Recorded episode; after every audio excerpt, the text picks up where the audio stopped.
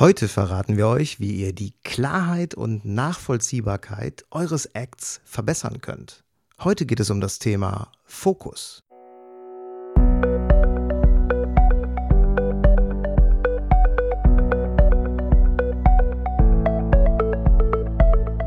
Willst du mehr Erfolg als Zauberkünstler haben? Bessere Shows? Mehr Buchungen? Höhere Gagen? Dann ist der Trickverrat Podcast genau das Richtige für dich. Albin Zinecker und Ingo Brehm von den Zaubertricksern verraten dir hier jede Menge Tipps und Tricks, wie du deine Zauberei erfolgreicher machst. Du findest uns im Internet unter www.trickverrat.de. Hallo zusammen, hier ist der Albin von den Zaubertricksern. Herzlich willkommen zu einer neuen Folge unseres Trickverrat Podcasts. Ich freue mich sehr, dass ihr wieder dabei seid, denn heute haben wir ein super spannendes Thema für euch ausgesucht, mit dem wir uns in den letzten Jahren sehr häufig beschäftigt haben und sowohl positive wie auch negative Erfahrungen gemacht haben. Es geht um das Thema Fokus. Also das bewusste Lenken der Aufmerksamkeit des Publikums auf die wichtigen Elemente in einer Szene eurer Darbietung. Wenn das, was ihr in eurer Darbietung zeigt, beziehungsweise wenn das, was in eurer Darbietung wichtig ist, auch richtig fokussiert wird, dann wird es wahrgenommen. Wird es nicht fokussiert oder wird der Fokus falsch gesetzt, dann geht es schlimmstenfalls unter. Ich würde euch gerne anhand eines Beispiels erläutern, äh, was ich damit meine.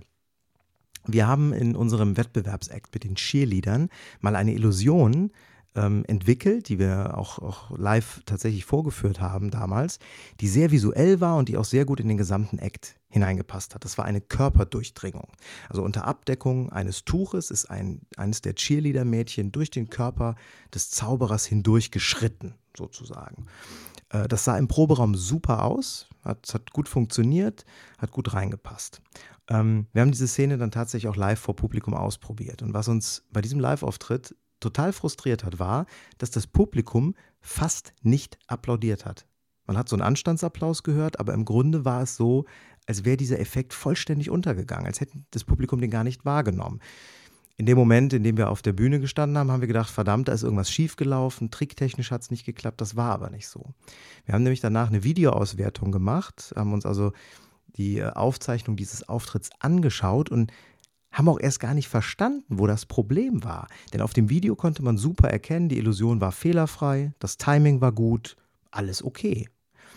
Erst unsere Regisseurin, Susanne, hat damals erkannt in diesem Moment, dass die eigentliche Illusion, also die Körperdurchdringung, die in der Mitte der Bühne stattgefunden hat, nicht richtig wahrgenommen wurde. Und zwar deswegen, weil um die Bühnenmitte herum, um die beiden Akteure, die die Illusion ausgeführt haben, herum standen 16 weitere Personen. Das gesamte Bild auf der Bühne war also so vollgepackt, dass es für die Zuschauer schwer war, sich auf das wesentliche Element in der Bühnenmitte zu konzentrieren. Wir haben dann versucht, das Problem dadurch zu lösen, dass wir die restlichen Akteure auf der Bühne äh, in so einen Freeze gebracht haben. Also wirklich gesagt haben, in dem Moment, wo in der Mitte die Illusion passiert, keine Bewegung mehr, totaler Freeze. Wir haben das auch im Proberaum dann ausprobiert, auch auf Video aufgezeichnet, hat auch nicht funktioniert. Das Problem war nämlich, dass selbst wenn alle, die um die zentrale Szene herum bewegungslo äh, standen, bewegungslos waren, äh, dass es doch so ablenkend war, einfach, dass sie da waren, dass die Aufmerksamkeit des Publikums nicht auf die Mitte konzentriert werden konnte. Die Illusion ist letzten Endes rausgeflogen. Was wir aber dadurch gelernt haben, ist, wie wichtig es ist, den Fokus so zu setzen, dass jegliche Ablenkung ausgeschlossen ist. Wir hätten das für diese spezielle Szene übrigens so lösen können, äh, indem wir alle anderen Akteure von der Bühne geschickt hätten, also sie aus der Szene rausgenommen hätten. Haben wir damals allerdings nicht getan. Was bedeutet das nun für euch? Nun, wenn ihr in eurer Darbietung mehr als ein Akteur auf der Bühne seid, wenn ihr also zum Beispiel mit Assistentin oder Assistent arbeitet oder wenn ihr vielleicht sogar ein Duo seid, dann solltet ihr jede einzelne Szene eures Acts darauf prüfen, ob die Aufmerksamkeit auf das jeweils wichtige Element auch nicht durch etwas anderes abgelenkt wird. Wenn ihr also ein Duo seid, ist es zum Beispiel für das Publikum unmöglich, zwei parallele Handlungen zu verfolgen. Na, nehmen wir mal an, der eine lässt ein Tuch verschwinden und gleichzeitig manipuliert der andere mit einem Ball. Das funktioniert nicht. Das Publikum kann das nicht nachvollziehen, wenn parallel zwei Handlungen passieren. Ebenso schwierig wird es, wenn auf der Bühne neben euch ein so interessantes Requisit steht oder ein, ein Bühnenbildelement, dass die Aufmerksamkeit des Publikums daran hängen bleibt. Zumindest für die ersten paar Sekunden eures Acts, bis das Publikum sich an das ungewöhnliche Requisit gewöhnt hat, ist der Fokus nicht auf euch, sondern auf dem Drumherum. Achtet also darauf, dass nicht zwei Handlungen parallel stattfinden und dass keine Elemente auf der Bühne vom eigentlichen Trick, von dem wichtigen Geschehen ablenken. Eine einfache Möglichkeit übrigens für mehrere Akteure auf der Bühne ist, wenn äh, derjenige, der die wichtige Handlung ausführt, angeschaut wird. Also wenn derjenige von den anderen Akteuren fokussiert wird. Ne, also ihr kennt das, da wo ich hinschaue, schaut das Publikum hin. Und wenn ich mir zum Beispiel Ingo, wenn wir eine Duo-Nummer zeigen, äh, anschaue, dann schaut das Publikum auch zu ihm.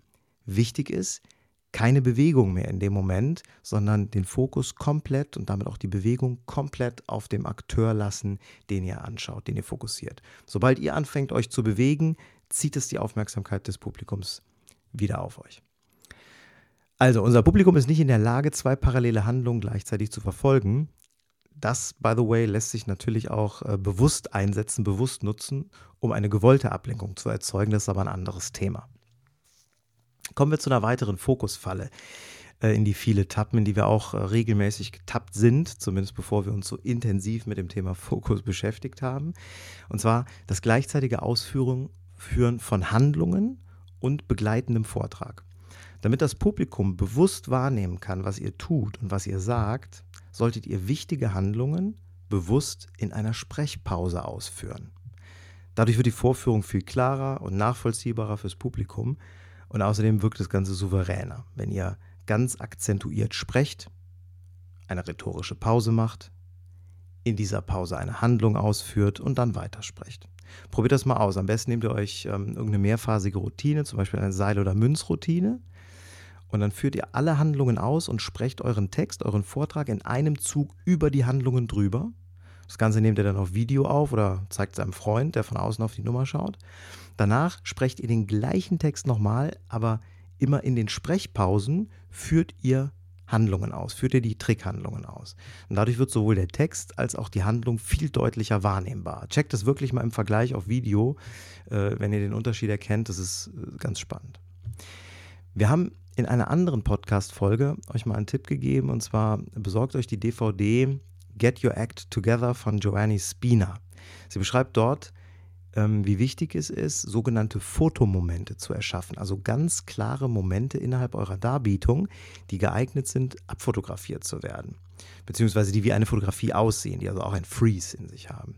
Und das ist ein großartiger Tipp, um auch den Fokus richtig zu setzen. Wenn ihr also während eurer Routine mehrere schöne Fotomomente erzeugen könnt, dann bleibt die Aufmerksamkeit des Publikums ganz automatisch darauf hängen. Und ihr habt die Aufmerksamkeit da, wo ihr sie haben wollt.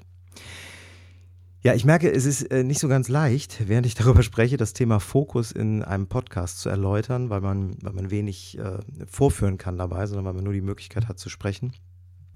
Das Wichtigste, was ihr euch aus dieser Podcast-Folge mitnehmen solltet, ist, dass ihr euren Act ganz gezielt daraufhin untersucht, ob alles wahrgenommen wird, was auch Bedeutung hat und was wahrgenommen werden soll. Selbst wenn ihr ein Video von eurem Act macht, wird es für euch persönlich schwer werden, das zu erkennen. Und das liegt einfach daran, dass ihr ja wisst, worauf ihr in einer bestimmten Szene euren Fokus legen wollt. Ihr werdet also automatisch auf das wichtige Element konzentrieren. Am besten zeigt ihr das Video einem Freund oder bestenfalls sogar eurem Regisseur.